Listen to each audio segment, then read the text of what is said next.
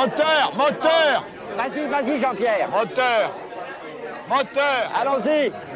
moteur Oh putain, moteur Bonjour à toutes et à tous, je suis Grégoire et bienvenue dans La Séance, le podcast qui aime autant les fauteuils rouges capitonnés du cinéma que les canapés confort de nos salons et qui revient tous les 15 jours vous parler d'un film ou d'une série. Et aujourd'hui, derrière le rideau de la séance, le nouveau film de Jonathan Glazer, après les remarqués The Birth et Under the Skin, The Zone of Interest, la zone d'intérêt en bon français. Un film au dispositif étonnant où l'horreur d'Auschwitz est perçue par le spectateur en hors-champ et où on suit la vie apparemment paisible du commandant nazi Rudolf Hoss et de sa famille dans leur maison et leur jardin collés au camp d'extermination. Alors que vaut le dernier Grand Prix canois, film glaçant sur le fil du rasoir qui prend le risque de montrer les nazis dans leur quotidien bourgeois et non pas directement comme des monstres.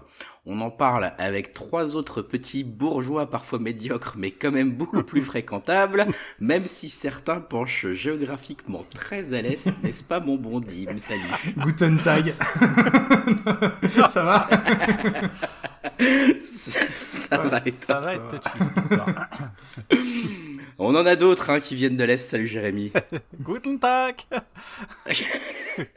Ah, pauvre, pauvre Julien, ce soir, tu es tout seul. Mais oui, c'est ça, je me dis, il n'y a que des simili allemands. Ouais. Bah Alors- ouais, alors attention, de la Lorraine profonde. Et je coupe tout de suite euh, court à, à cette, cette situation. Je te rappelle quand même une chose, c'est qu'on est Lorrain, et le Lorrain, c'est celui qui a quand même résisté face à l'oppression allemande. Bien On sûr, était le dernier, tu sais, le dernier rempart de l'attaque des Allemands qui arrivaient en France, mon bon. Ah, je, je connais cette théorie. Voilà. Ouais. On connaît peut-être même plus français que les Français, tu vois ce que je veux dire. Après, on a tous fait allemand LV1, donc C'est euh, ça. voilà, on en Voilà. déduit ce qu'on veut. Voilà. Mais C'est il y vrai, avait le quand pire. même la proximité. Euh, bah ouais, bien sûr. Alors avant de parler directement du, film et d'entrer dans le vif du sujet comme on le fait habituellement, euh, Julien, tu voulais peut-être nous reparler un petit peu du, pitch du film? Oui, alors tu- on l'a, c'est, l'avantage, c'est que tu l'as plus ou moins donné dans, l'introduction. Hein. Euh, Voilà, c'est, pas forcément très inspiré dans les blagues dans l'introduction, c'est pas forcément, on va dire, un film qui s'y prête. Euh, oui, voilà, donc on, on- on est, on va dire, en hors-champ, donc à côté du, camp d'Auschwitz, hein, et donc euh, le commandant Rudolf Hoss, sa femme Hedwig et leurs enfants vivent paisiblement dans leur grande maison et leur jardin fleuri, et le fameux Rudolf hein, Hoss travaille, euh, même dirige le euh, camp d'extermination euh, d'Auschwitz. Voilà, je pense que c'est à peu près tout ce qu'on peut dire sans trop spoiler le film. On fera encore une partie, euh, une partie spoil et une partie euh, non spoil. Euh, juste parler un petit peu rapidement, hein, c'est le quatrième film de Jonathan Glazer, c'est un grand prix du jury au dernier festival de Cannes. D'ailleurs, apparemment, ce qui se disait, c'est que côté Ruber Östlund, euh, il était en balance entre euh, la zone d'intérêt et euh, Anatomie d'une chute pour la Palme d'Or, et donc ils ont donné le grand prix. hein, c'est toujours ce qui se fait un peu quand euh, ils hésitent souvent en- en- entre deux films. Alors on va dire que c'est un film sur la Shoah, mais sans montrer la Shoah. On en parlait, hein, ça met l'horreur des camps de concentration plutôt dans le hors-champ, et ça va le faire exister par le son, ça évidemment on en parlera. Et on peut dire aussi que c'est un film dispositif, il faut, faut savoir que c'est...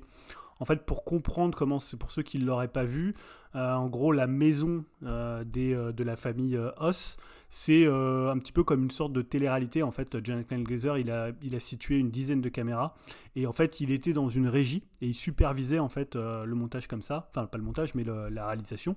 Il changeait de caméra et en fait, il a fait tourner sur une sorte de plateau à 360 degrés avec très très peu de techniciens. Euh, il y avait très peu de monde qui était sur le plateau et les acteurs allaient et venaient et c'est pour ça qu'il y a des plans qui sont, il y a souvent des plans qui reviennent, des endroits de la maison euh, qu'on voit le plus souvent. Donc il y a ce principe de la télé-réalité pour éviter justement qu'il y ait des mouvements de caméra trop ostentatoires qui nuiraient euh, finalement un film qui, euh, même s'il ne la montre pas, parle évidemment euh, de euh, la Shoah. Voilà, et donc c'est son quatrième film, hein. il avait fait, on en parlait tout à l'heure, The Birth, et également Under the Skin, que moi je n'ai pas vu. Je sais que certains ont peut-être vu Under the Skin, c'est le film avec Scarlett Johansson, c'est ça, hein, où elle est une alien qui dévore des gens. Voilà. Et The Birth, c'était avec Nicole Kidman, je sais que Jérémy l'a vu, parce qu'on en parlait tout à l'heure. euh. J'ai vu hier off. pour me mettre à jour. Exactement. Et, et je vous le conseille. On en reparlera peut-être euh, parce qu'on peut faire des similitudes quand même. Parce qu'il y a- Voilà.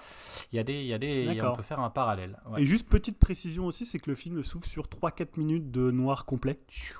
Voilà, un- une manière de Ouais, rentrer une euh, musique une un musique. peu- Voilà, la, la, musique est faite par, euh, par Mika Levy, donc est euh, ex euh, euh, Mikachu et The Cheps, hein, qui était un groupe que j'écoutais dans les années, je crois, 2005-2010.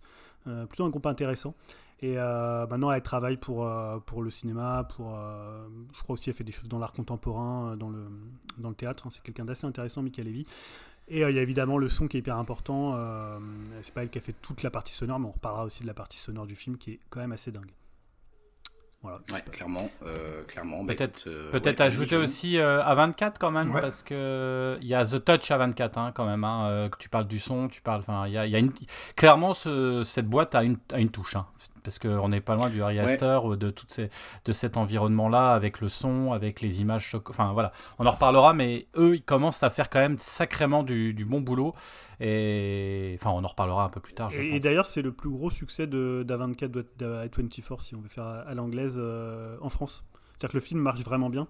Et euh, c'est leur plus gros succès. Alors après, je, je vois pas ce qui aurait pu s'y cartonner. Il y avait Everything Everywhere, mais qui était sorti euh, quand il était sorti en France. Je parle vraiment en France. hein. À l'international, ça doit être assez différent parce qu'aux États-Unis, Everything euh, avait vraiment cartonné, mais en France, un petit peu moins. C'est vrai qu'on était quatre fois plus dans la salle que pour Beau is, a, is Afraid, puisqu'on était quatre. Ah, moi, pour ma part, la salle était blindée. hein. ah, moi, il y avait, on était quatre. Ceci dit, tu sais que ce matin, je lisais, euh, je lisais une, une brève qui disait que 21% des 18-24 euh, ne savaient pas ce qu'était la Shoah. C'est-à-dire ceux qui vont aller voir le film, ça va peut-être leur faire un petit peu tout drôle, parce que si tu ne sais pas effectivement ce qu'est ce qu'est la Shoah, tu dois pas trop comprendre de quoi te parle le film pendant, on va dire, les Et euh, c'est- 30, C'est 30, intéressant ce que tu 30 dis, minutes. effectivement. Ouais, ouais, parce que, Voilà. euh, Voilà, 18-24, ils en prennent plein la tronche, hein. ils baissent pas beaucoup et ils connaissent pas la Shoah. hein. Normalement, bon. Va falloir vous réveiller, les gars. Va falloir, le, le monde, il- C'est pas Fortnite, hein, le monde. hein. c'est pas, le monde, c'est pas Fortnite. hein. Oh les vieux. Le Ça monde, y est, euh, le débat de vieux est en train de commencer. Je vais devoir euh, intervenir euh, pour, euh, pour qu'on se concentre un peu sur le film. Et comme d'habitude, euh, avec cette nouvelle tradition qu'on a de, de, de donner un mot pour donner notre ressenti du film. Alors, je, je trouve que c'est très difficile pour ce film, mais je vais vous laisser euh, prendre la parole, euh, mes, mes chers co-animateurs. Jérémy, peut-être d'abord ton mot? Alors moi, je vais mettre comme mot modernité. Ok. Euh, Julien? Euh, moi, je vais dire dispositif. Ouais, ok. Sonore. Ah ouais, moi je vais dire euh, banalité. Euh, bah, Jérémy, tu as commencé, euh, t'as commencé, donc euh, dis-nous un petit peu plus ce que tu avais commencé à nous dire sur ce film. On a, on a peut-être pressenti une certaine affection pour ce film déjà, puisque tu, tu disais qu'on ressentait un peu la patte à 24, non? Oui, alors après à 24, moi c'est pas toujours, euh, je suis pas toujours un fan. hein. Des fois, je trouve que on voit encore une fois, c'est plus euh, technique, c'est un peu regardez, ça fait effet waouh des fois, euh, mais pas pas toujours. hein. En général, c'est plutôt bien fait. Mais là, là, c'est pour les bonnes bonnes raisons. Mon mot, c'est modernité. Juste, voilà, pour recontextualiser, moi, le- tout ce qui est choix, compte concentration, c'est des choses qui me touchent particulièrement, pour des raisons familiales, bien évidemment, et, et aussi parce que j'avais fait un, enfin, quand j'ai, enfin, juste, hein, je raconte ma vie deux minutes, mais comme moi, j'ai fait mon, j'ai fait un documentaire sur un camp de concentration qui s'appelle Mauthausen pour mes fins d'études, hein, qui fait 27 minutes, hein, que je mettrai peut-être, je, je, le mettrai sur le Discord, voilà. Et c'est pas anodin. Pourquoi je dis ça C'est parce que voilà, cette ambiance, euh, etc. de camp de concentration, quand on a été tourné, quand on a été filmé, euh, euh, enfin, c'était un travail d'une année en plus. hein, c'était très particulier. Je pense que voilà, ça, ça apporte quelque chose. Et du coup, quand on va voir un film qui parle de, de ça, qui parle des camps de concentration, je parle pas forcément de la Shoah, mais de camps de concentration véritablement. Euh, et ben du coup, ça fait toujours quelque chose quand, euh, bah voilà, quand ça a un impact sur notre vie et sur ce qui nous a construit. C'était juste une petite parenthèse, mais c'est pour vous dire un petit peu, euh, quand je voir un film comme ça, finalement, il y a toujours quelque chose qui en ressort et toujours euh, une émotion spécifique.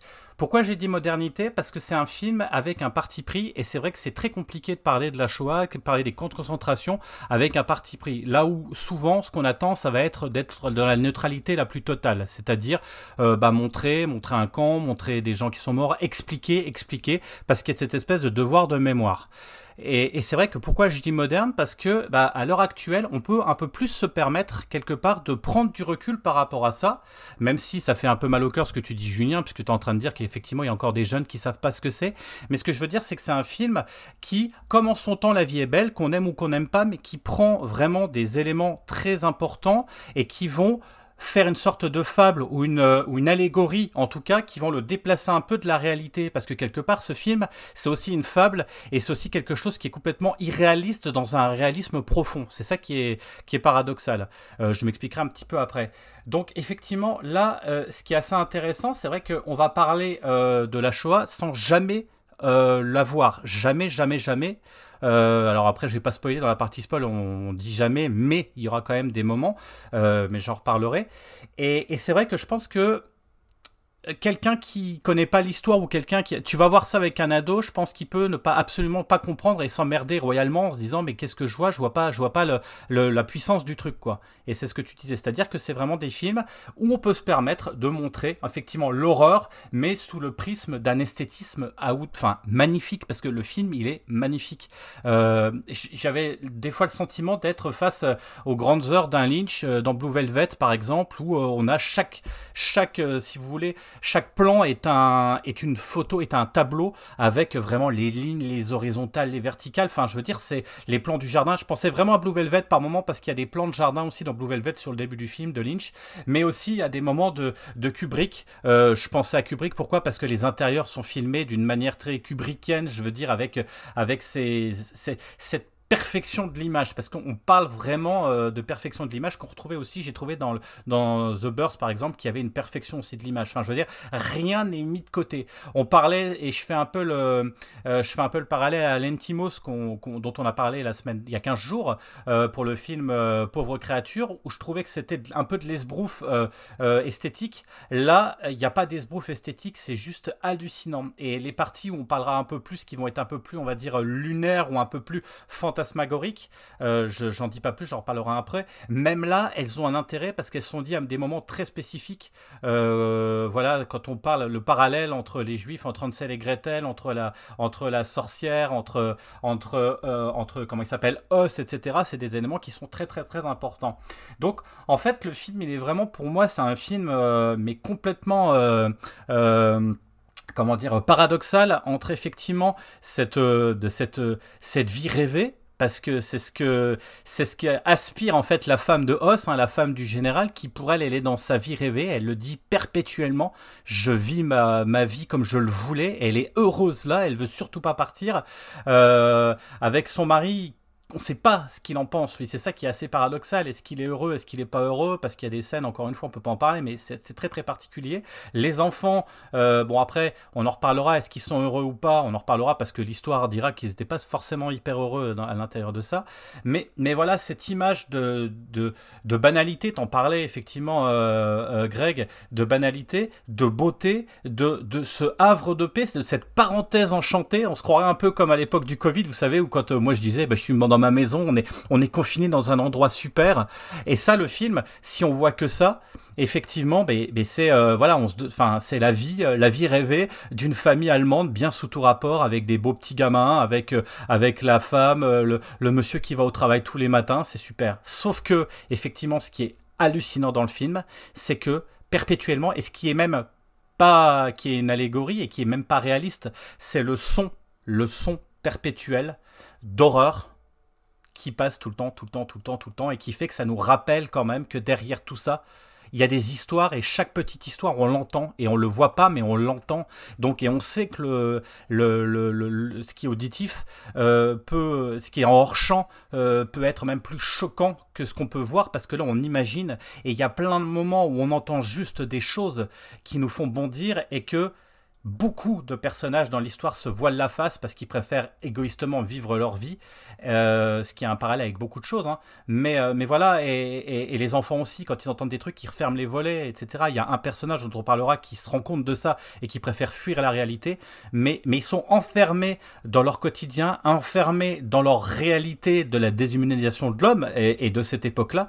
Et, nous, on est spectateurs de ce qu'il y a de plus horrible en fait au monde, c'est-à-dire euh, de, de rendre des gens inhumains et de vivre sur le, enfin, être heureux de l'horreur des autres, quoi, quelque part, c'est ça, et de s'en rendre même pas compte, parce que là, on est vraiment dans, dans ce qu'il y a de plus abject euh, euh, et qui est plus bouleversant, en fait, de l'être humain, c'est de vivre euh, super bien, enfin voilà, alors que tu fais des horreurs à côté.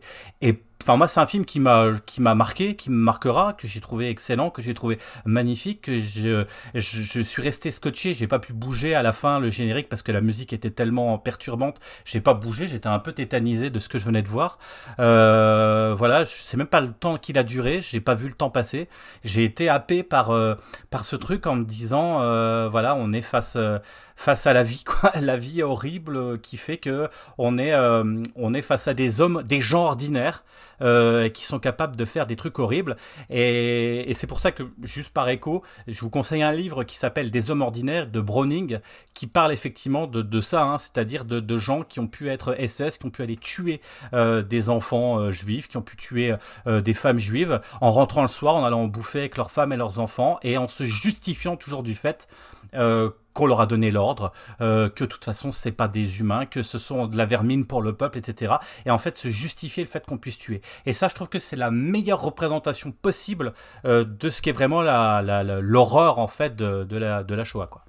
Bon, bah écoute, merci pour cet euh, avis euh, complet déjà. Euh, je pense qu'on va en reparler, comme tu disais, de certains, certaines parties dans la partie spoiler. Hein, pour ceux qui sont pas habitués, on fera un petit gong à un moment et on pourra peut-être aborder des choses un peu plus précisément que pour l'instant on ne fait qu'effleurer. Donc attendez tout à l'heure pour en savoir plus. Si vous avez vu le film, on rentrera encore un peu plus dans le détail dans les avis de mes comparses. Julien, si tu, bah si tu veux enchaîner, écoute avec ton avis. Est-ce que, est-ce est-ce que tu as adhéré comme Jérémy euh, Qu'est-ce que tu en as pensé, toi, finalement, de ce film? Je t'avais dit dispositif, tu parles du, côté technique, j'imagine. Ouais, parce que je veux dire dispositif parce que je trouve que c'est à la fois la force du film et euh, ce que j'abonde de ce que disait Jérémy sur finalement le, côté assez implacable de ce dispositif et finalement de la manière dont tu peux euh, représenter l'aurore des camps de concentration. Parce que c'est pas tant que ça un film sur la Shoah et je trouve que c'est un petit peu la limite du film en termes de cinéma et on va voir qu'à un moment il déroge à cette règle-là je précise juste que moi j'ai vu le film hier, on l'a vu ensemble, Greg.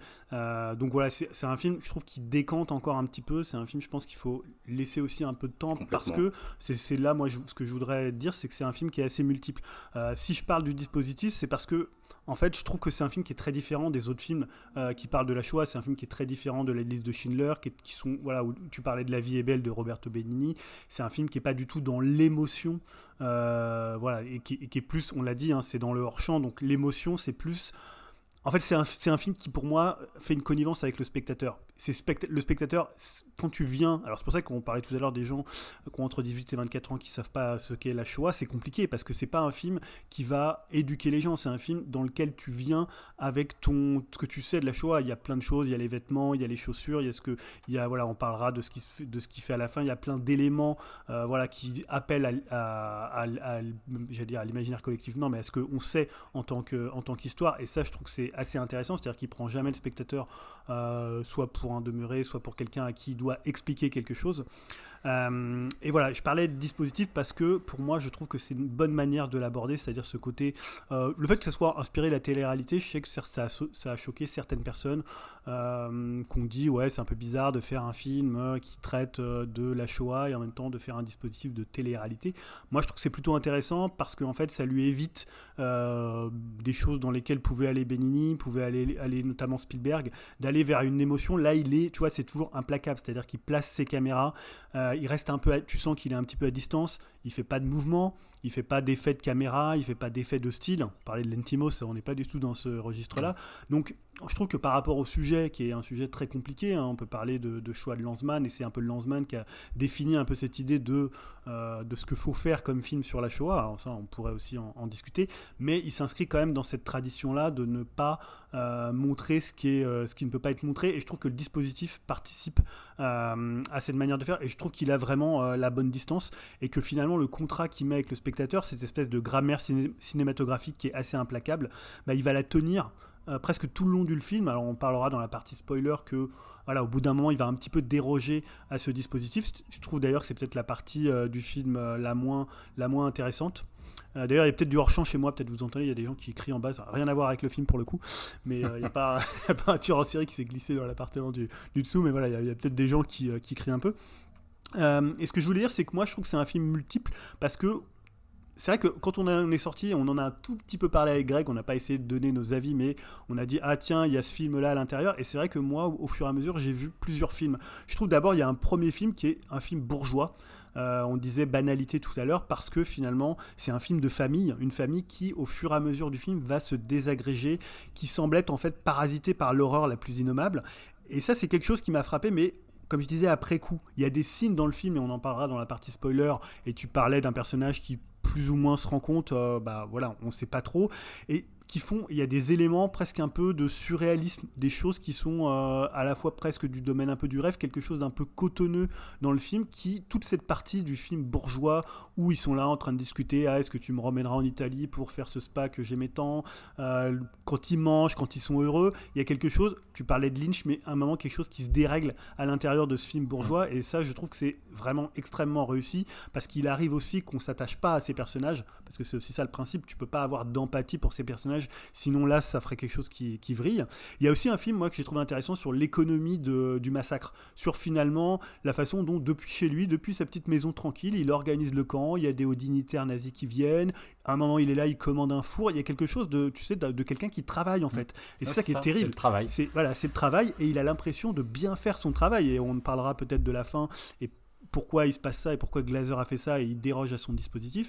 Mais je trouve que c'est ça qui est presque le plus dingue, c'est ce côté, euh, euh, voilà, le, la personne qui travaille euh, pour quelque chose, je sais pas s'il croit être ce qu'il faut faire, mais il le fait. Et c'est marrant parce que quand on sortait du cinéma, Greg me disait Ouais, peut-être qu'après on jugera les gens qui travaillent, on jugera les macronistes de la même manière parce que ils obéissent. Et, et voilà, donc tout ce film sur l'économie de la guerre, j'ai trouvé ça assez intéressant. Et notamment, par exemple, t'en parlais des enfants qui jouent à la guerre, qui reproduisent cette économie de la guerre. Et euh, bah, évidemment, là, je pense que c'est le film peut-être le, le, plus, le plus sanglant pour les oreilles. C'est le film en hors, en hors champ, le film qu'on entend, le film qu'on sait parce que euh, on a vu des reportages, parce que on a été à l'école et on a eu des cours d'histoire et qu'on a vu des choses et qu'on sait euh, des choses. C'est le film qui est dans uniquement dans le son. Et là, c'est un travail qui est, moi, je trouve absolument euh, titanesque. Et même dès, moi, je trouve que c'est un film qui m'a accueilli dès le premier plan. hein. Je parle pas de la partie vraiment fond noir, mais le premier plan quand ils sont dans l'herbe et qu'on les voit comme ça un peu de loin. Avec, la caméra est toujours assez loin, ou alors il y a des légers travelling. Elle est jamais très euh, très frontale évidemment. Et même dans les choses extérieures, il y a toujours des choses comme ça qui viennent parasiter. Tu crois que c'est une scène un peu bucolique, euh, limite euh, un déjeuner au bord de l'herbe. Et en fait, évidemment, c'est pas du tout ça parce que tu sais déjà ce qui va se passer et tu entends déjà ce qui va se passer. Et tout le temps, tout est, toute ce- cette espèce de petit rêve bourgeois idyllique est toujours parasité par une cheminée, par le mirador, par le mur, par les barbelés, par un cri, par un par des prisonniers qui passent comme ça en bas, alors qu'eux ils sont en train euh, de, chasser un héron. Voilà, il y a des choses comme ça euh, que j'ai trouvé très réussies. Euh, je trouve peut-être la plus grande force du film, et, j'arrêterai là-dessus et juste j'embrayerai sur ce qui me dérange un peu, c'est en fait c'est le dernier film que je vois, c'est un film peut-être qui est beaucoup plus, tu parlais de moderne, beaucoup plus contemporain, qui parle peut-être aussi de l'inaction que bah, de tout le monde. C'est-à-dire que c'est pas un film sur euh, les nazis, c'est des gros, euh, c'est des monstres totaux et on peut rien faire d'autre et c'est la monstruosité incarnée, c'est le mal incarné. Finalement, c'est plus cette idée de bah, peut-être que chacun de nous, on est un monstre qui s'ignore, peut-être que notre inaction, ce ce qui, a, ce qui est juste derrière nos murs, eh ben, c'est peut-être là aussi où il y a une monstruosité. Elle est peut-être pas au niveau d'un système euh, concentrationnaire comme le nazisme, mais peut-être aussi quelque part, le film nous interroge euh, sur ce qu'il y a derrière nos murs, sur cette vie un peu paradisiaque et sur tout ce qu'on voit pas. Et je trouve que le film, il est assez moderne pour ça, assez contemporain dans ses, euh, dans ses questionnements.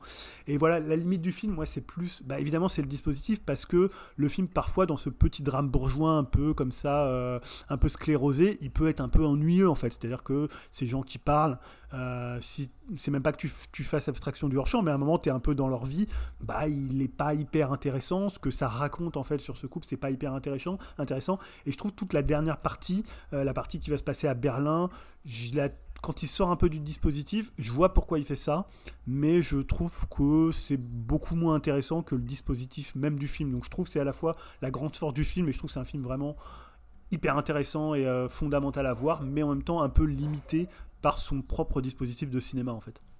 Écoute, euh, merci pour ce, ce retour déjà très complet.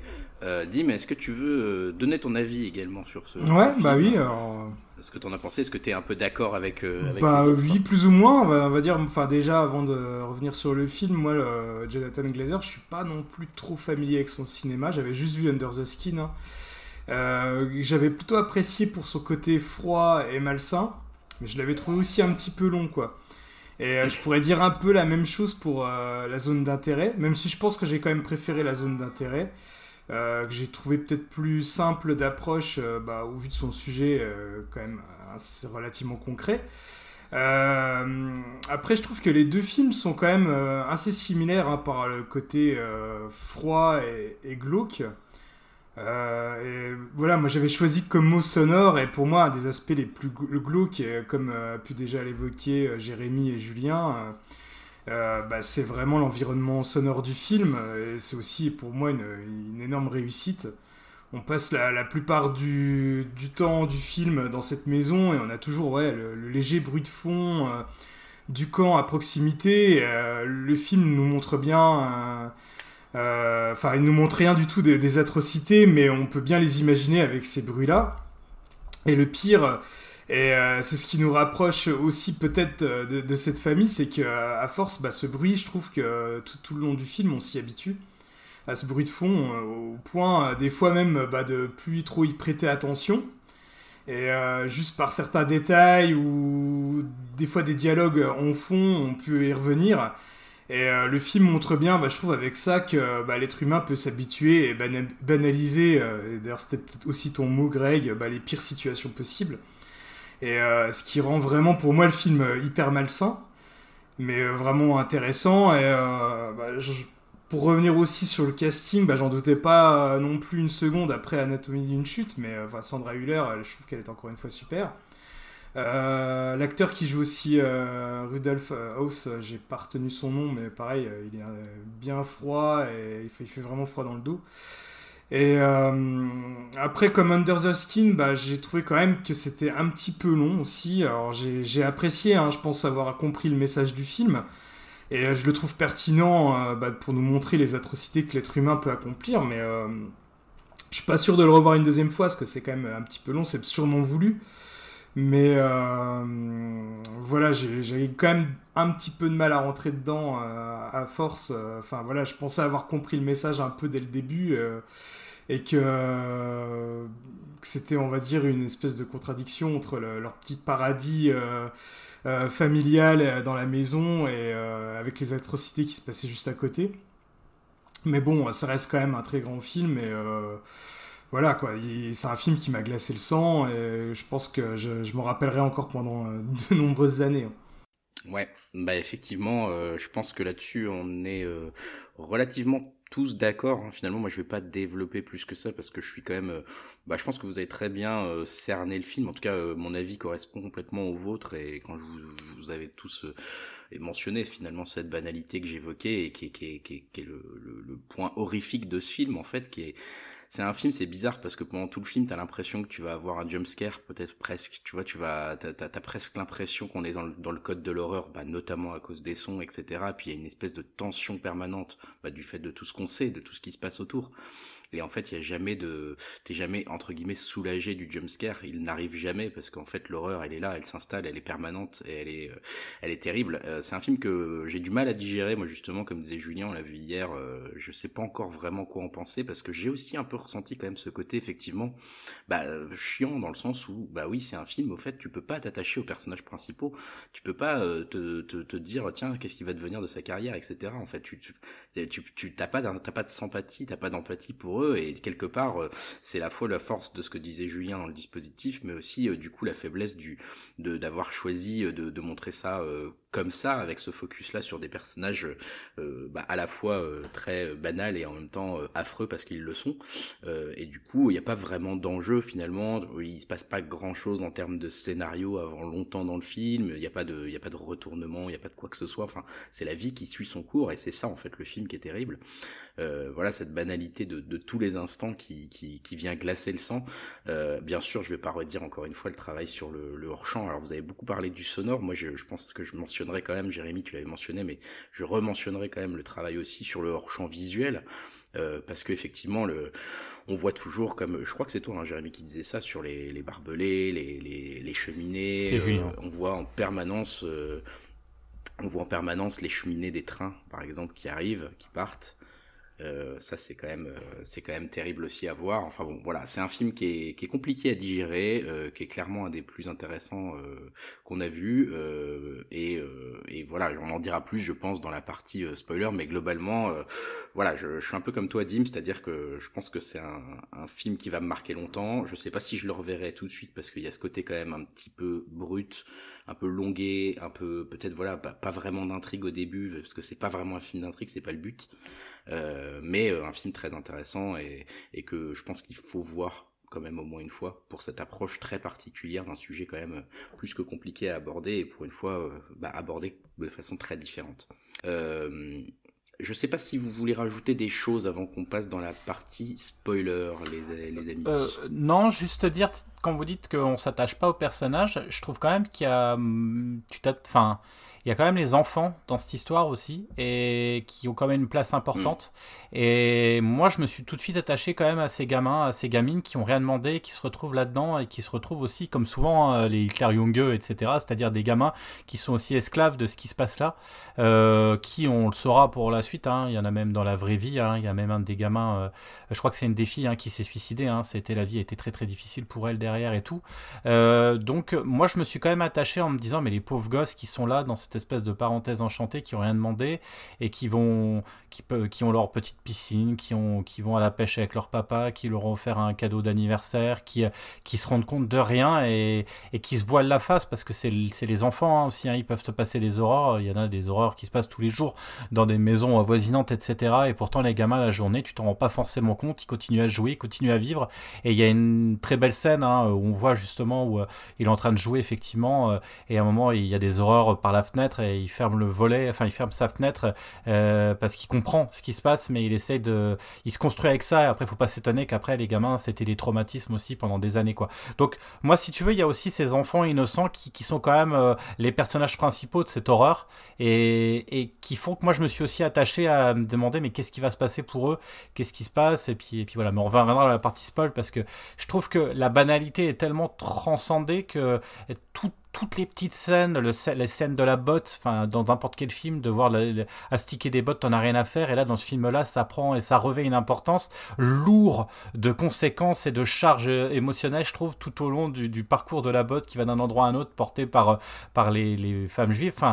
C'est, enfin voilà, on en reparlera plus tard, mais moi c'est là où j'ai pas eu d'ennui, c'est-à-dire que la banalité est tellement dans un contexte particulier qu'en fait chaque chose qui se passe, ces petites choses font que ça devient énorme en fait, et que comme tu sais les conséquences de tout ça, euh, t'as les larmes aux yeux tout le long en fait quoi.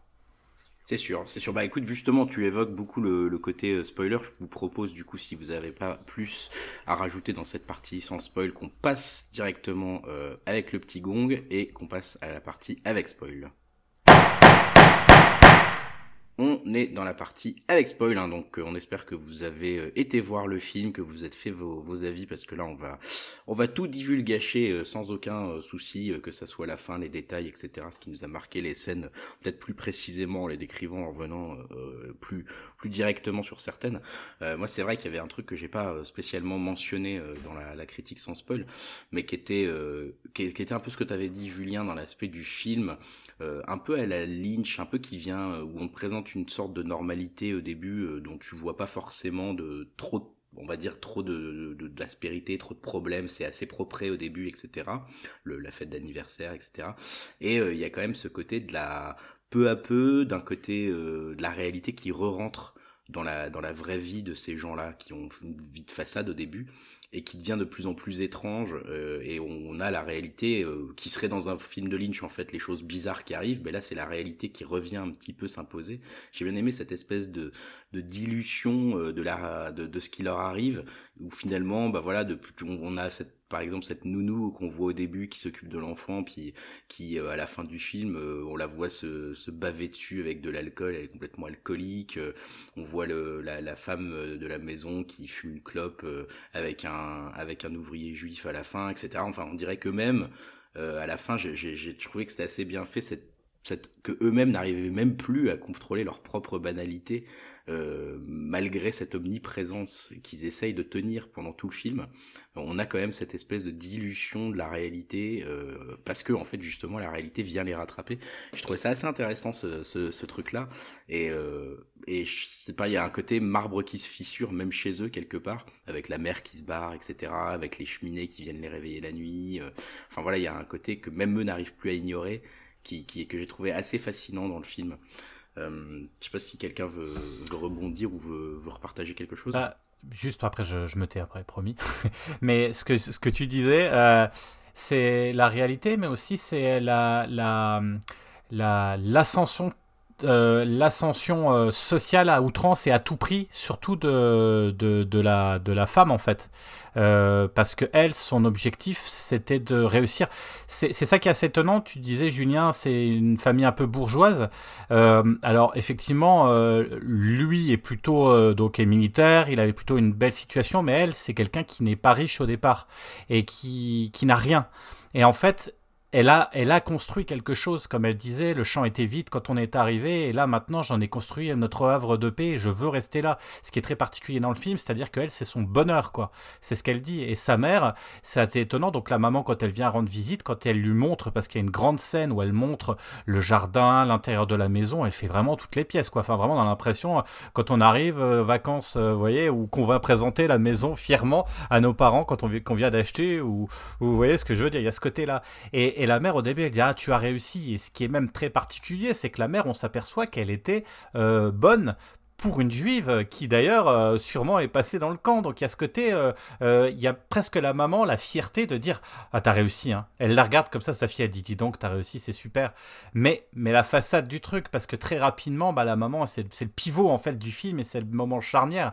C'est-à-dire que si sa fille est complètement, elle s'est voilée complètement la, la, face dans son succès qu'elle voulait à tout prix de l'ascension sociale parce que c'est ça aussi dont ça parle. C'est on est prêt à quoi pour être égoïstement pour réussir dans la vie quoi parce que elle c'est ça. C'est euh, qu'on tue des juifs ou pas, elle s'en fout. Elle, elle a réussi et elle a un cadre parfait pour ses enfants à la campagne comme voulait son mari.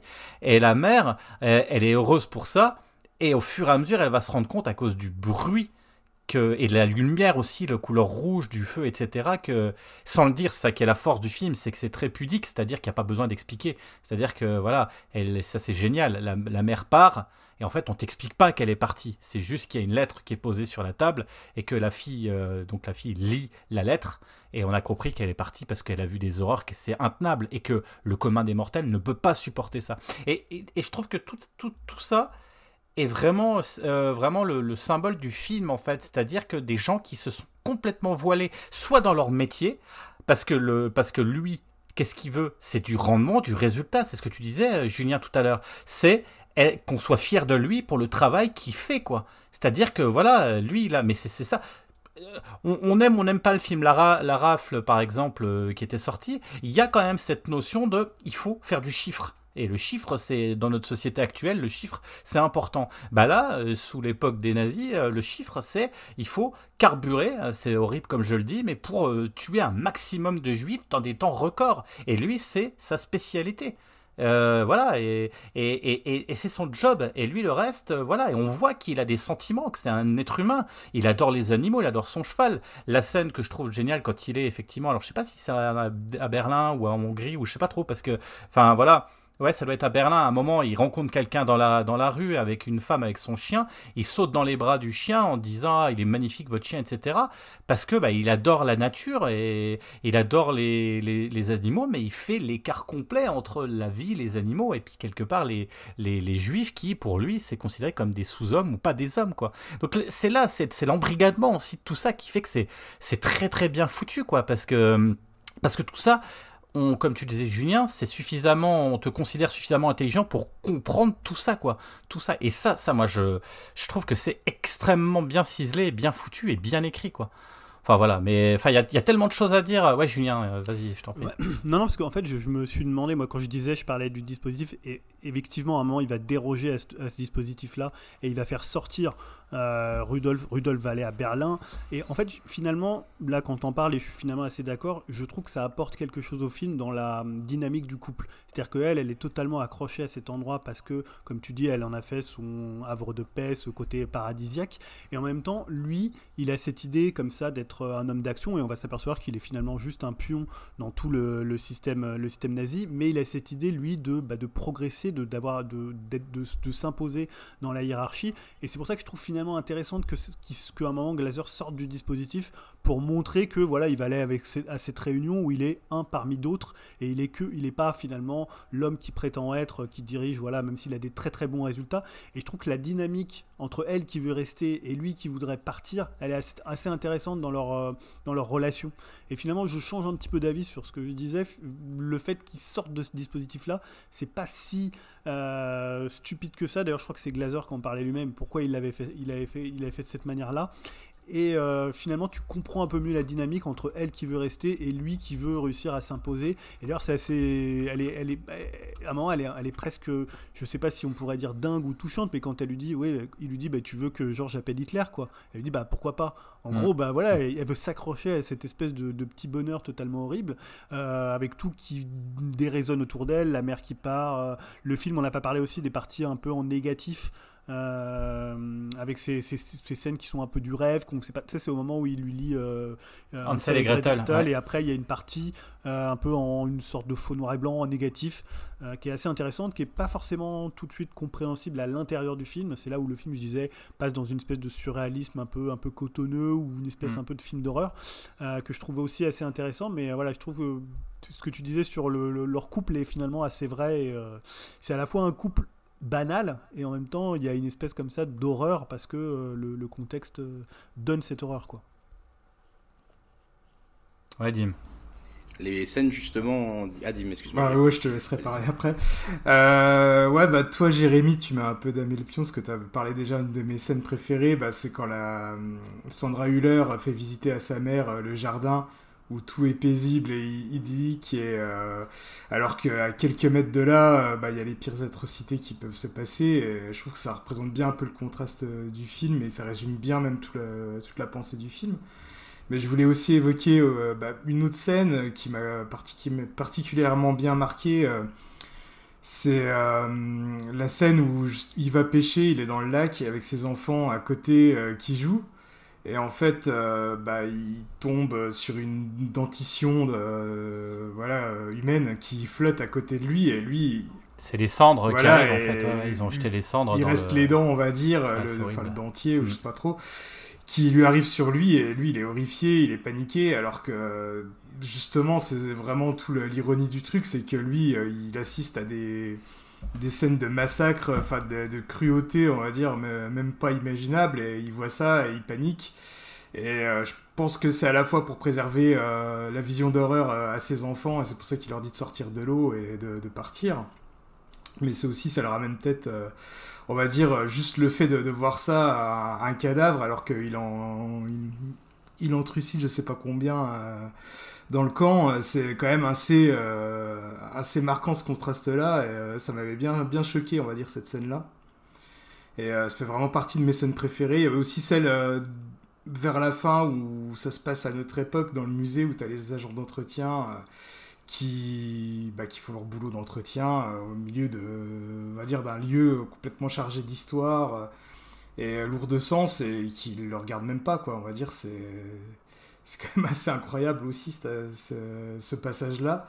Et pour après revenir sur la fin, sur le, sur le personnage de Rudolf euh, qui est dans le couloir euh, et tout, c'était quand même assez aussi euh, marquant.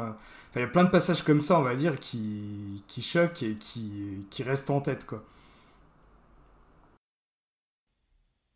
Comment vous l'avez compris justement ce truc de revenir euh, au bah, présent euh, dans le, dans le musée Pour moi, c'est vraiment pour marquer encore une fois la banalité de la chose et que finalement, euh, si tu es quotidiennement dans un environnement, même si c'est un, un, environnement qui est vraiment chargé historiquement et, qui est assez lourd, bah tu y fais même plus attention quoi. Puis aussi le fait que ben, le, le, projet du film, et en tout cas le, plot où euh, c'est euh, on te montrera pas à l'intérieur, et que même quand il rentre, qui rentre quand c'est aseptisé et quand c'est devenu un musée quelque part. Et c'est ça qui est intéressant, c'est-à-dire qu'à aucun moment on te laissera euh, avoir un regard, euh, une, comment dire, enfin, oui, un regard sur euh, une. Tu peux pas avoir de regard sur ce qui s'est passé à l'intérieur, tu ne le verras jamais. Et tu le vois dans le futur, tu vois ce que ça a fini, mais tu verras jamais le pendant, quoi. Et c'est ça qui est. Même quand on rentre dans le camp, ça va être des images euh, réelles, parce que là, c'est du vrai, en fait. C'est des vrais gens qui nettoient. Et là, on n'est pas dans le, on n'est pas dans le film, en fait. On est dans la réalité. Et moi, c'est ça qui m'a marqué. Et c'est surtout dans le moment où ça se passe, parce que ce qui se passe juste avant, c'est qu'on a euh, du coup euh, Os qui est qui vomit. Alors on ne sait pas, est-ce qu'il est malade parce qu'il a été voir le médecin? Est-ce que, que, est-ce qu'il a de la, de la, est-ce qu'il a de la rancune euh, Enfin pas de la rancune, mais est-ce qu'il est, est-ce que, est-ce que Ouais, des regrets. On ne sait pas pourquoi il est dans cet état-là. Et, le fait que par la lorgnette du trou, en fait, parce que la lorgnette qu'on a, c'est la lorgnette dans laquelle les, les nazis regardaient euh, bah, les gens se faire gazer, hein, parce que c'était ce genre de lorgnette-là, en fait. Et que ce soit une espèce de lorgnette inversée, comme ça, où, euh, où on voit l'intérieur des, des, des, chambres à gaz, quoi. Enfin, c'est euh, c'est assez c'est ouais ouais c'est fort quoi. C'est le futur quoi. C'est puis c'est la fin. Mais jamais tu verras l'intérieur du camp quoi. C'est ça. Et c'est même c'est même après je te laisse parler Julien mais c'est même surréaliste tout ce qui se passe parce que même le son enfin je pense qu'il y avait aussi euh, enfin c'est pas du tout, enfin, c'est pas un film réaliste. C'est de la banalité du réalisme de vie comme ils vivent, c'est-à-dire ils mangent, ils machin, c'est presque en temps réel. Ça c'est réaliste, mais le bruit n'est pas réaliste. Ce que je veux dire, c'est que je pense qu'il devait y avoir aussi beaucoup, beaucoup, beaucoup de calme euh, dans les camps. Euh, beaucoup, peu, enfin, du bruit, mais parce que c'était tellement rapide et tellement les gens étaient, euh, quand ils rentraient dans les camps, personne ne savait ce qui se passait en fait personne. C'est-à-dire qu'ils arrivaient, c'était parce que là c'est très fantasmé comme film, c'est surréaliste, c'est pas le bruit comme ça. Euh, il y a pas eu, il y, a eu des horreurs, mais c'est pas perpétuel. Les gens hurlaient pas en fait. On leur disait vous allez prendre votre douche, ils rentraient, ils prenaient leur douche et en fait ils prenaient pas la douche, ils étaient gazés, ils étaient tués. Et les gens, majoritairement, je pense que le bruit, c'est un bruit pour te t'expliquer l'horreur, mais, je pense pas qu'il y avait que ça soit. Euh, je pense qu'il devait y avoir plutôt un, ça devait être la mort en fait, et la mort c'est pas de bruit quoi. enfin, à mon avis, hein, à mon avis, et c'est là le truc qui a aussi. Euh, qui fait que certaines personnes ont dit du film, ouais, mais c'est, euh, il y a un côté très, on met le process en, en, warning, etc. Le son, le son, mais c'est quelque part, encore une fois, c'est une allégorie de la mort, c'est une représentation, mais c'est pas, je pense pas que ça soit réaliste à ce niveau-là. non, oui, juste un, point sur ce qu'on disait sur pourquoi il y a ce passage dans le, temps présent avec le musée. je lisais une interview de Jonathan Glazer qui était assez intéressante où lui, il disait un truc qui est, assez. en fait, le film a été tourné à Auschwitz. Hein, On hmm. l'a peut-être pas, on l'a peut-être pas précisé. Et il disait que ce qui était hallucinant, c'est ce côté. Euh, alors, c'est pas le terme qu'il employait, mais tu sais, ce côté genre un peu Disneyland de la mémoire où tu as euh, des camions de pizza où tu as tu vois parce qu'évidemment il y a une espèce de y a un tourisme il y a un voilà. Et donc lui ce qu'il disait avec euh, ce euh, ce manière de montrer euh, le musée actuel, c'est de montrer, en fait, notamment les gens qui nettoient, c'est comment finalement tu rends hommage aux morts, comment tous les jours il y a des gens qui s'occupent en fait de cette mémoire et c'est ce qu'il voulait montrer à travers ces images où des gens nettoient, euh, voilà, et tu vois notamment les vêtements, ça c'est un truc très frappant, et il y a notamment une scène qui est, que, que, je trouve assez réussie, c'est la scène des vêtements, quand elles récupèrent des vêtements du camp et elles sont là en train de se les passer, et il y a ce manteau de fourrure avec le, le, comment, le rouge à lèvres, le rouge à lèvres dans les poches. Et il y a notamment, c'est, euh, ça m'a fait penser parce que le, week-end samedi, euh, on est allé avec mon fils euh, au musée d'art moderne où il y a des œuvres de Boltanski. Et Boltanski, évidemment, a beaucoup travaillé sur la mémoire de, la Et notamment via les enfants. Et tu as des portraits d'enfants avec plein de vêtements qui sont comme ça dans des. donc, c'est juste les portraits d'enfants, d'enfants disparus, qui sont pas forcément, on ne sait pas si c'est d'enfants qui ont, été tués dans les camps de concentration, mais sur des étagères comme ça, il y a des tonnes de vêtements abandonnés c'est le cas aussi avec les chaussures. Hein. c'est aussi une imagerie très, très utilisée. Et euh, je trouve ça aussi, c'est une scène, euh, une scène assez marquante. Je sais pas si quelqu'un a d'autres scènes euh, dans le film qui le. Greg, peut-être toi, tu avais peut-être un truc à dire aussi là-dessus. Bah non, mais en fait, je, non, je m'interrogeais, je m'interrogeais honnêtement hein, quand je vous ai posé la question, c'est savoir comment vous l'aviez interprété, mais moi, j'avoue que j'étais aussi un peu perturbé par ces scènes que tu évoquais en négatif, Julien, en termes de compréhension pour le coup. Euh, je me suis dit mais qu'est-ce qui se passe? Qui est Tu vois, j'ai pas même encore à l'heure actuelle, je n'ai pas compris qui était cette euh, jeune fille qu'on voyait. Euh, j'ai pas compris euh, tout d'un coup pourquoi on la voyait planter des pommes par terre. Bon, euh, j'ai compris qu'après c'était sûrement pour aider donc les, les, les, travailleurs forcés qui vont passer sur ce chemin, etc. et leur donner un peu de nourriture. Je me suis dit ça, mais j'ai pas. Au début, je me suis demandé si c'était la fille de la famille, comme on la reconnaît pas bien vu que c'est filmé en négatif, etc. Donc à l'heure actuelle, cette scène, elle m'a. Certes, elle est, elle est marquante parce que bah, justement, il y a ce, ce, ce, côté très marqué visuellement et en plus, il y a une musique hyper chelou à chaque fois qu'on la voit. Mais je j'ai pas bien su la comprendre cette scène. Elle m'a laissé un petit peu euh, sur le côté, quoi. Après, moi, de ce que je voyais de cette scène, de ce que j'ai compris, c'est que tu vois, c'est toujours dans les moments de, de lecture pour les enfants et tu lis un conte Hansel et Gretel. Et ce qui est assez marrant, moi, ce que j'ai trouvé, c'est que finalement, Hansel et Gretel, c'est des enfants euh, et puis il y, a y a la sorcière euh, bah, qui essaye de les manger et qui les tue, quoi. Et en fait, c'était assez marrant parce que finalement, au début, moi, je croyais même que c'était une illustration en fait de ce qu'il racontait, du conte d'Hansel et Gretel. Et après, j'ai compris que c'était la réalité qui se passait dehors, en fait. euh, mais, on est dans le conte, là, on est vraiment dans la fable où quelque part euh, on, inverse les rôles, c'est-à-dire que dans la réalité, enfin dans l'histoire, euh, bah, les gentils, ce sont, c'est, c'est quand il raconte, c'est Oz, en plus c'est Oz qui raconte à ses enfants. Et il raconte d'une manière, en plus il a une voix presque presque féminine, c'est assez particulier la voix qu'il a l'acteur, il a une voix très féminine, très douce. Et quand il raconte, en fait il est en train de raconter le conte. Mais en fait, quand tu dis dans la réalité, en gros, c'est vraiment inversé. C'est ce que je disais, c'est lui, en fait, la, sorcière et l'ogre qui tue. Et c'est la gamine qu'on voit, en fait, euh, euh, en train de poser des pommes, un petit peu comme le petit poussé qui va poser des cailloux. Là, il pose des pommes. Et on est complètement dans un. Encore une fois, c'est pour ça que je dis que c'est surréaliste. On est dans une. euh, on, représente, en gros, bah, l'horreur aussi, quelque part, par la fable et racontée en parallèle par les, par les bourreaux, quoi. Enfin, moi, c'est comme ça que j'ai vu les choses. T'as une espèce de truc un peu paradoxal où où du coup t'es complètement mal à l'aise d'entendre l'histoire quoi tu vois enfin moi c'est comme ça que je l'ai interprété quoi Ah, c'est sûr que j'étais très mal à l'aise aussi parce que j'avais vu justement ça comme toi au début, c'est-à-dire que je me suis dit mais c'est le petit poussé qu'ils sont en train de nous raconter ou quoi? Enfin, tu vois, il y avait vraiment ce lien entre la fable racontée et le et le, le, son et l'image, mais en plus l'image inversée. Enfin, je sais pas, il y avait quelque chose. En fait, il y a quelque chose qui m'a vraiment euh, marqué dans ces scènes-là, mais je tu vois, je, comme je disais au début, en fait, c'est un film que j'ai besoin encore euh, de digérer. J'ai besoin d'encore un peu de temps. Il est, en fait, c'est un film qui est plus lourd que ce que je pensais euh, pendant le cinéma, pendant la le visionnage, etc. Euh, je me disais, ok, euh, il est super, machin, ça passe, ça passe, voilà. Je savais pas trop quoi en penser à la fin. Puis en fait, euh, depuis, j'y repense, j'y repense, j'y repense, et de, enfin voilà, et c'est un film que je pense que je vais avoir besoin de digérer euh, plus longtemps que ça pour avoir euh, un vrai avis ou une vraie, un vrai ressenti plus construit de mon côté parce que c'est, c'est, en fait, c'est un film qui, qui, qui, qui fait, qui dit beaucoup de choses tout en en montrant euh, vraiment pas. Donc, euh, compliqué. Ouais, Julien? Non, mais il y a un truc que je trouve vraiment intéressant avec ce film-là et qui est un, je pense c'est aussi pour ça que le film fait débat et qu'il divise parce que évidemment la question de la représentation au cinéma de la Shoah elle est hyper complexe.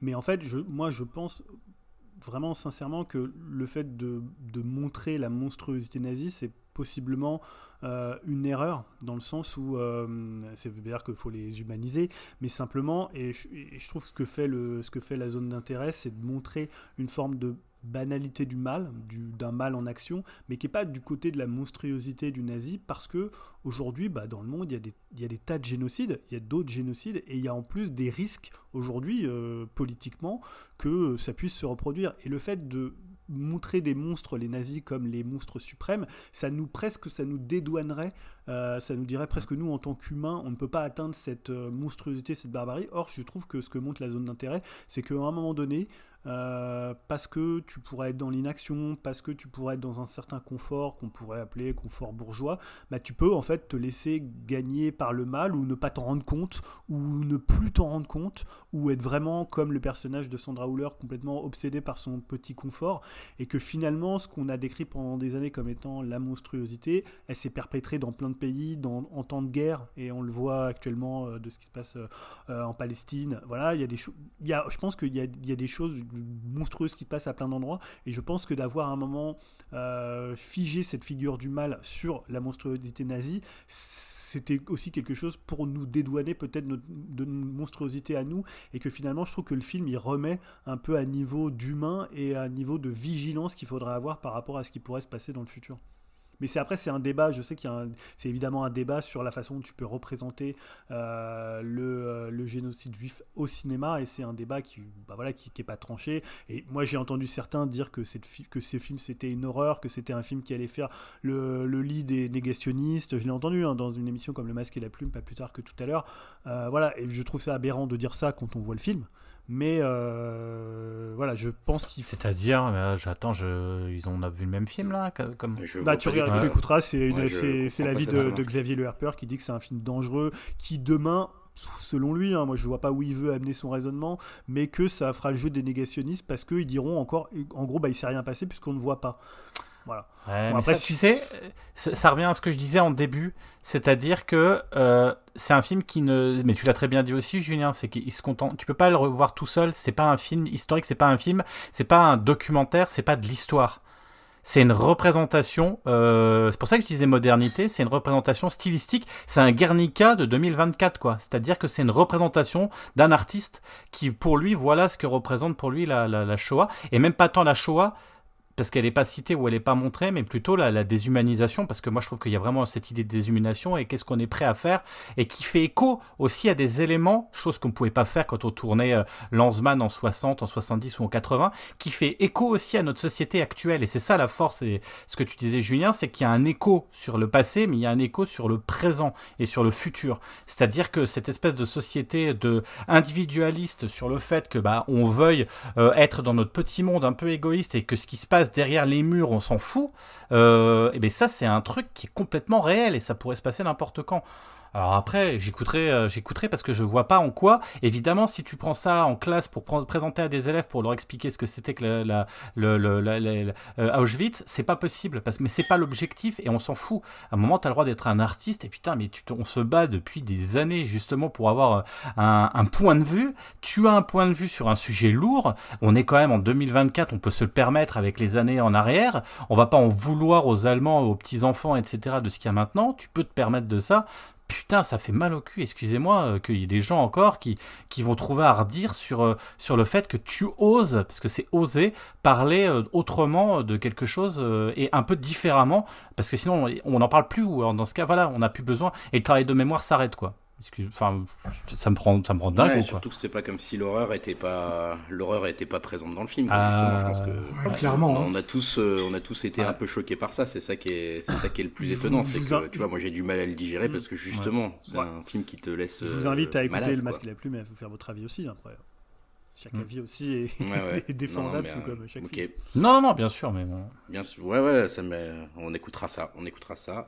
Euh, Est-ce que vous avez encore d'autres choses à dire? Comme je vous disais, je suis désolé, je ne vous vois plus, donc j'ai un peu du mal à animer parce que je ne sais pas où vous en êtes. Euh, Est-ce que quelqu'un veut rajouter quelque chose? On va dire qu'on le conseille quand même, hein. il faut Ouais. le voir, hein. c'est un film indispensable, quoi. Ah, on le conseille. Indispensable. C'est un film qui est Mm. pas forcément simple à voir, mais clairement un indispensable pour toutes les raisons qu'on a. et au cinéma. hein. Et au cinéma, ouais, oui, j'allais dire, et au cinéma. Ah, euh, Parce que le travail Ah oui. du son est quand Ah même ouais. tellement dingue. Bah, notamment euh, pour le son. Pour le travail du son, je pense que c'est indispensable effectivement d'être dans les meilleures conditions possibles euh, et si possible dans une salle euh, calme et sans popcorn, Ah. n'est-ce pas Julien avait, il y avait- il y avait des. Voilà. alors, J'ai pas entendu Popcorn, mais j'ai entendu des gens qui demandaient des M&M's. Ah. Moi, il y avait, moi, il y avait Et- des sonneries de il y des téléphone. à côté de moi au début, je me suis dit c'est pas le meilleur. Ah, nous aussi, il y a eu Ah une ouais, moi, c'était une salle remplie de, de vieux, et généralement, les vieux, ça coupe pas les sonneries. Et, et je, vous mets, euh, je vous mets au défi, euh, ceux qui vont voir le film, qui l'ont peut-être pas vu, et dépêchez-vous parce que je sais pas si ça va rester très longtemps. Il marche très bien euh, hein, C'est un prix, il marche très bien, bon, ok. À, partir, à réussir à partir avant la fin du générique. Moi, j'étais, euh, moi, je, la musique m'a m'a scotché. euh, Il y a un petit côté, euh, ça m'a rappelé un peu, euh, m'a rappelé un petit peu euh, euh, le film d'Aronofsky euh, quand il, quand il était sorti. euh, merde, j'ai oublié son nom. Euh, Black Swan. Comment? Requiem for a Ouais, Dream. Requiem for a Dream, le, le- morceau, euh, alors, pas dans le même style, mais le machin qui marque Ouais. et qui, qui, qui va te, c'est ça qui te reste en fait quand tu penses à, quand tu penses au film, tu penses à la musique et là cette musique de fin, elle est tellement étrange et tellement, euh, enfin je sais pas le ma- alors celle de l'intro aussi hein, quelque part hein, euh, quand on est dans le noir, mais les musiques, les musiques et les sons, mais l'ambiance, la patte sonore et tout, c'est un truc de dingue, le travail de fou quoi, c'est hallucinant quoi. Mais par contre, il faut dire aux, aux gérants des cinémas de ne pas ne rallumez pas la lumière. Alors ça, je sais que c'est un truc qui se fait maintenant. T'as le générique, ça allume Ah direct là pour que tu te ouais, barres. c'était Mais terrible, là, c'est terrible. T'as- alors, Et en plus, Ah. t'as l'impression qu'ils le laissent un peu plus longtemps, mais non, après, ils l'ont quand même allumé. Ouais, moi, ils l'ont allumé aussi. moi. les gens se lèvent et tout. Voilà, c'est, moi, je trouve ça. Ah, ils l'ont allumé, c'était violent, quoi. quand même, tu vois. Ouais. Alors, surtout Ah pour un ouais, film comme ça. Déjà, je trouve ça abusé à chaque fois. Mais alors, Ouais. pour un film comme ça, encore plus, quoi. Ah, puis alors, la scène post-générique était trop Bon, en tout drôle. cas, voilà. vas-y, Ah, quand il y a Thanos qui arrive, Voilà. ah oui, c'est ça. Greg, Greg me disait est-ce qu'on aura un bêtisier avec la musique de Benny. là. je, ne crois, je ne crois pas. Mais d'ailleurs, on va peut-être faire, faire sans transition et passer au, au quiz. Oh putain, j'avais oublié. Désolé pour la Ah, transition, vrai. hein, je suis désolé pour. Je vais reprendre. Ah ouais, ouais, non, mais je pense que de toute façon, il n'y a pas de bonne transition pour ça. Je dis autant- écoute, autant- Vas-y, voilà. lance-nous tes, tes questions. Il faut départager Jérémy et C'est ça, puisque c'est le second round hein, de ceux qui n'auraient pas écouté. On a, j'ai lancé le grand concours des animateurs Upcast. hein, donc euh, chaque fois, il y a six questions. Euh, c'est via, via notre partenaire qui n'en est pas un, mais on aime bien le citer comme partenaire. C'est Allociné. Euh, donc c'est un jeu que j'avais reçu à Euh. Noël, Allociné. Donc j'avais reçu ce jeu. Je ne sais plus comment ça s'appelle. Je crois que c'est euh, le grand jeu du cinéma ou quelque chose comme ça. Greg, tu voulais dire? Non, tu voulais pas faire sept questions justement pour Si, si, si, départager les deux bruits Oui, parce que la dernière fois, on avait fait. Alors, la dernière fois, Yao avait eu 0 points. Donc là, il est pas là. C'est pas à cause de ça qu'il est pas là. On l'a pas Ouais. dégagé parce qu'il avait 0 points. Puisque Greg, Greg qui a eu 0 points, Ah, sinon, je serais pas là non est plus. quand même là. Mais il y avait euh, le bon Dim hein, qui avait eu 3 points. Et Jérémy 3 points. Et on s'était dit, bah, je vais faire un nombre de points. Mais après, Ouais. euh, si s'ils sont trop bons, à un moment, ils vont avoir, je sais pas, 58 points. Greg aura 3 points derrière. On s'est dit, c'est pas tenable. Donc, on va faire que chaque émission, il y aura un gagnant. Donc là, je vais vous poser une question un peu coup près, une question qui va vous départager. Euh, voilà, donc j'ai choisi euh, du LOL et du Love, hein, parce que vous savez qu'il y a des thématiques, hein, je les redirai tout à l'heure.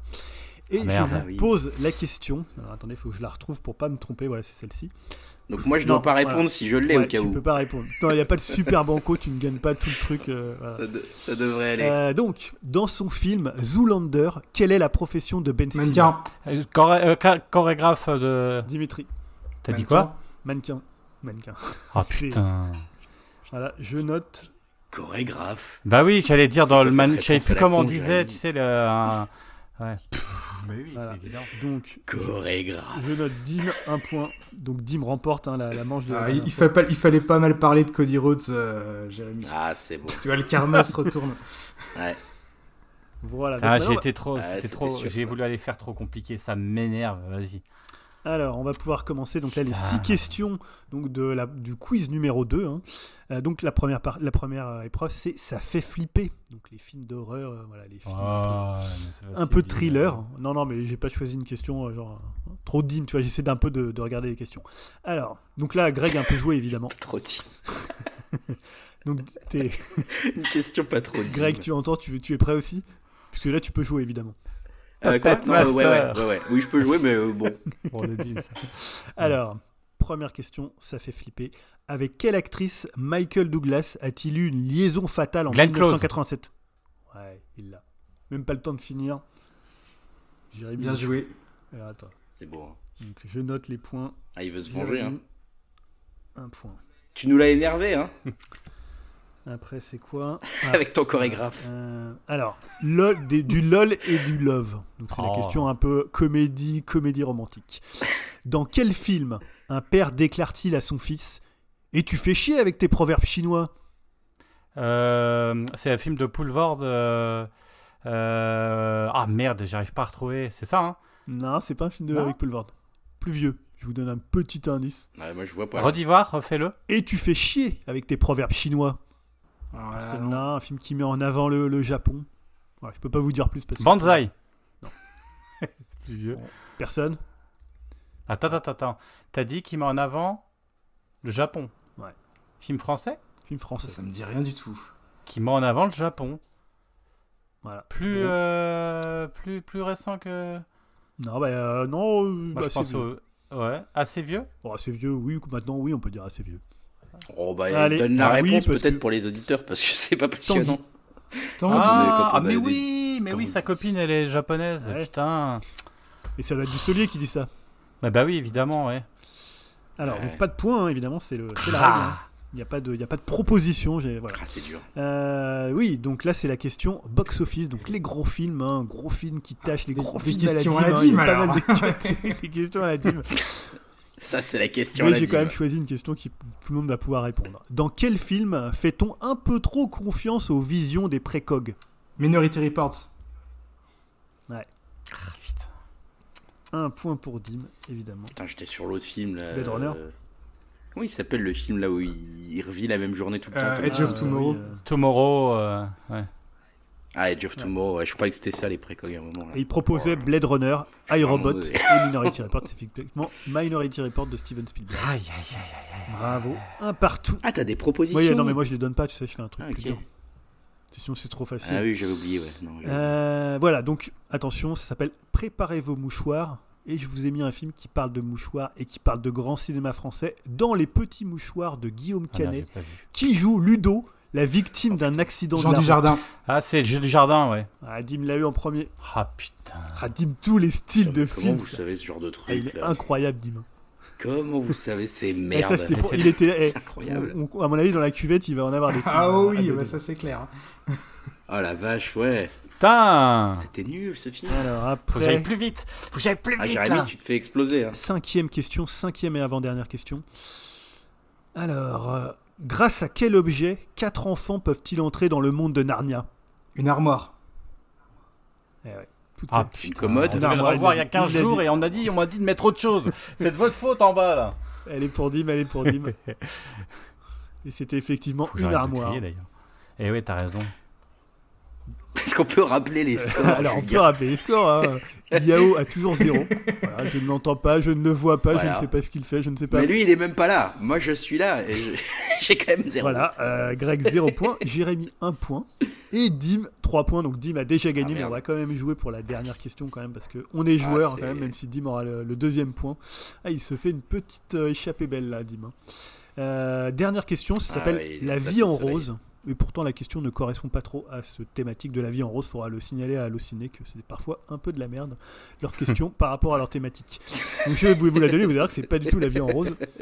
Qui, qui est le promeneur du champ de Mars dans le film de Robert Guédi- Guédigan? L'acteur euh, qui joue Mitterrand? François Mitterrand alors, bah, je vais le- alors, je sais pas à qui le donner, parce que la question... Alors, je pense que je vais donner à Greg, parce que Greg a bien répondu à la question, même s'il l'a dit en, en deuxième. Bah oui, il fallait dire Mitterrand. Bah j'ai dit, j'ai dit l'acteur qui jouait Mitterrand. oui, je mais tu dit as dit l'acteur qui joue Mitterrand. Oh, d'accord. Et la question, allez, la question, c'est qui est le promeneur du champ de Mars n'est pas l'acteur qui joue Mitterrand, Ah. c'est Mitterrand lui-même. Voilà. En plus, je crois voir, je, je un crois voir l'acteur, mais j'arrive pas à me, à me rappeler son nom. Oui, C'est moi aussi, c'est un vieux là qui lui ressemblait pas d'ailleurs. C'est un gros nom. second couteau euh, de film français. euh, Ouais. je, je vois bien sa tête, mais j'arrive. Ah, il fallait dire Mitterrand. Enfin, si je me Ouais. trompe pas François Mitterrand. mais il me semble bien voir la, la tête de l'acteur. Ouais. Alors comme c'était pas décisif, hein, j'offre ce point à Greg qui Allez, donc, moi maintenant aussi, parce que. dans sa petite guerre euh, des questions avec, avec- Comment ça, toi aussi, je l'ai dit avant toi, Jérémy Ah non, j'ai dit tout, avant, euh, sauf que écoute. j'ai dit, j'ai dit celui qui joue Mitterrand. Point Alors, t'as dit l'acteur qui joue Non. Mitterrand précisément. Ouais. Voilà. Bon voilà. Donc Alors, il y a un décalage de son, c'est pas possible là, parce que moi, je me suis dit, franchement, je me suis entendu le dire largement avant toi, ah. Monsieur Grégoire, il faudra vous procurer un bon matériel pour pouvoir participer. Écoute, au euh, tu réécouteras, heureusement c'est enregistré, il y aura la preuve que je l'ai dit bien avant toi, mais comme je suis bon joueur et que de toute façon. Dim nous a grillé, je te laisse le point. Mais ça sera pas toujours Ouais. comme ça. Ah non, mais on peut, qu'est-ce que, qu'est-ce qu'on peut faire face au bon Dim? Et c'est Bah voilà plus la ra- vraie non, mais il faut, faut être plus rapide. Et et tu sais, il y a une technique, mais je le dis pas fort pour pas qu'il entende. Il- Dans une demi-heure, il est cuit. Et dans une demi-heure, on a des chances de gagner, ce qui va Ouais, être c'est peut-être ça. ouais. Ouais, je, vais, je vais refaire une, Là, je vais refaire trop une référence au catch. Je suis un peu le, le Roman Reigns du, euh, du quiz.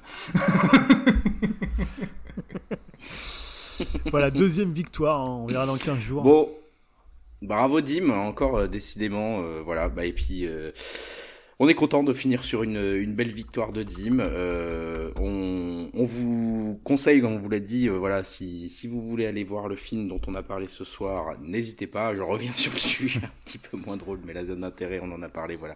Venez nous dire un petit peu sur euh, sur le sur, sur- excusez-moi sur le Discord. j'allais dire, mais pas du tout sur le je vais dire le merci sur le Discord si vous avez vu le film, ce que vous en avez pensé, etc. Et puis euh, on se donne rendez-vous dans 15 jours pour une autre œuvre. Euh, D'ici là, amusez-vous bien, allez au ciné et on se revoit dans 15 jours. Salut. à tous. Salut Salut.